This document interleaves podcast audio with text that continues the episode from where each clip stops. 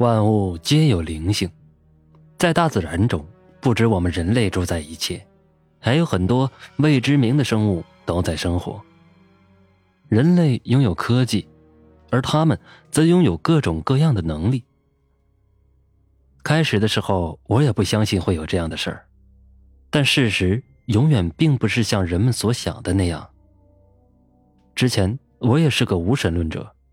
不过后来，我的朋友经历过一些事以后，我发现慢慢的，我的态度改变了。的确如此，在大自然中存在着各种各样的生命，而他们也拥有各种不同的能力。人类有时在他们看来简直就像蝼蚁，但他们也不会主动去惹人，只要不去招惹他们，他们是不会主动来招惹人的。我的朋友小刚，是我一个非常要好的朋友，我们俩之间无话不谈。我说过，之前我也是个无神论者，不过发生在我朋友身上的事儿，令我的态度大为改变。我和我的朋友小刚都是北方人，小刚个子很高大，性格也很好，平时喜欢帮助别人，所以他的人缘也都还不错。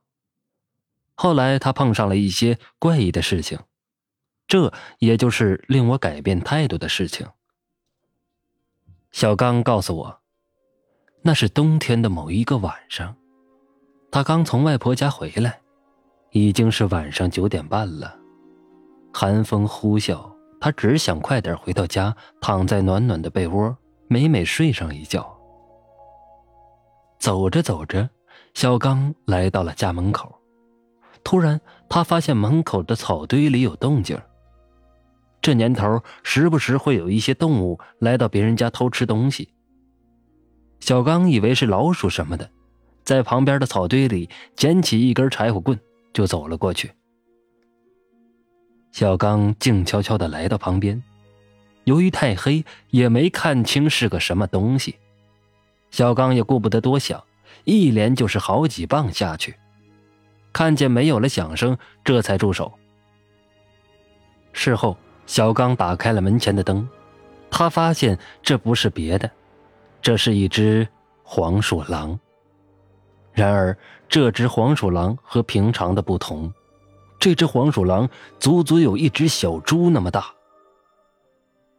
在东北地区，人们都说黄鼠狼惹不得，这种动物是有灵性的，所以平时。就算他们偷吃人们的粮食，人们也是哭笑不得，也不敢去惹他们。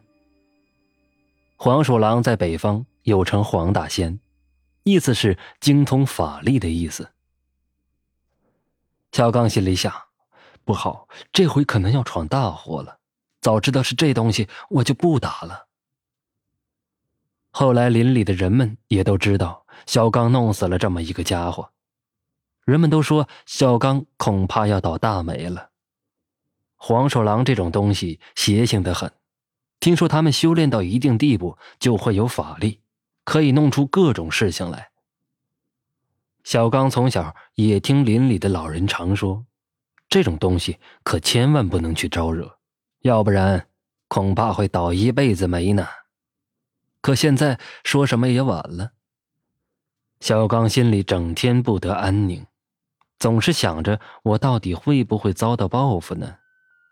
为了安慰自己和赎罪，小刚每天都要去埋葬那个被打死的黄鼠狼的地方上几炷香，每天基本如此。一转眼十多天过去了，什么都没有发生。小刚便以为自己没事了，黄大仙原谅自己了。然而事情并没有像小刚所想的那样。不久，小刚就病了。虽然说不是什么大病，治一治也就好了，但是小刚每隔十天半个月就会得病，去了很多次医院，虽然说都治好了，但也因此花了不少钱。而且每隔十天半个月就生一次病，小刚也不好受。小刚觉得这好像不是自然生的病。以小刚以前的体质。一年也就生个几次病，现如今生病如此频繁，肯定是出了什么猫腻。小刚又想起一个月前自己打死的那只黄大仙，心里头一紧，想到八成可能是黄大仙在作怪呢。看来黄大仙还没有原谅自己呀。村里有位老婆婆，专门帮人解决这种事情。村里的人有什么事都会去老婆婆那里请她帮忙。于是小刚决定去找老婆婆。让她帮看一个究竟。下午，小刚来到了老婆婆的家门前。老婆婆家是一个茅草房，看起来很破烂。小刚犹豫了一下，还是把门给敲响了。进到老婆婆家里，小刚看了一下周围的环境，家具很简单，桌子一张，床一张，其他的都是一些什么黄符啊、香啊、八卦盘呀等等，还有许多。小刚把事情的原委仔细的和老婆婆说了一遍，听完后，老婆婆皱了皱眉，说道：“是黄大仙在作怪，他不肯放过你，他要让你付出代价呀。”听完，小刚瞪大了眼睛，缓缓的说道：“婆婆，能否帮我化解啊？”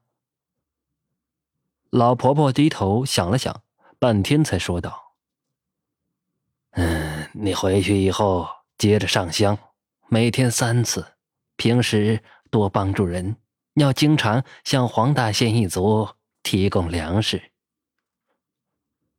小刚听完后连声道是。一个月过去了，小刚每天都上三次香，并且平时乐于助人。一旦家里有多余的粮食，小刚便会拿出来放在院子里。